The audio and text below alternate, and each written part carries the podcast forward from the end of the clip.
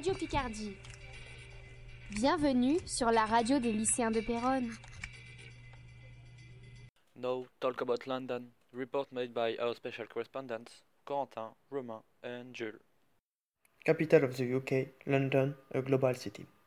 In London, you can see many museums, more precisely 240. We have interviewed a Londoner about that.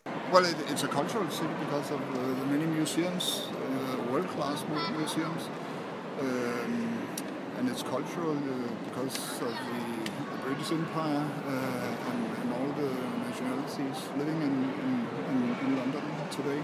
He also explained us that the number of tourists was increasing since a few years. We have seen that people come to London from many countries around the world. Let's listen in the street.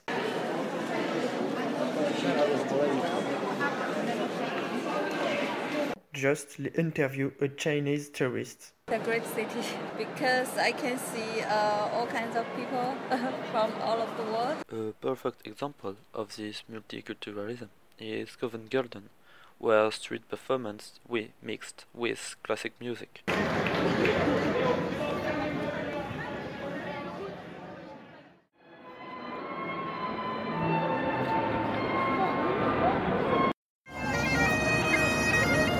London is a multicultural city, but it's also an economical city. We have more than 20 multinational companies headquarters in its two economical poles, the city and Canary Wharf, and a stock market.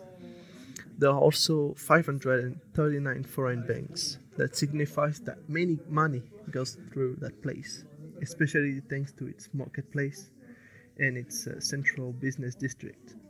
You have just to listen all the noise in the city. But London is not a perfect global city.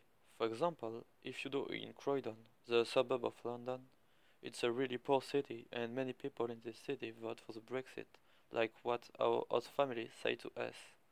They feel they are forgotten by their country, like Dairon say to us. That's why we can say to conclude, London is a global city, but only in its center. Radio Picardie.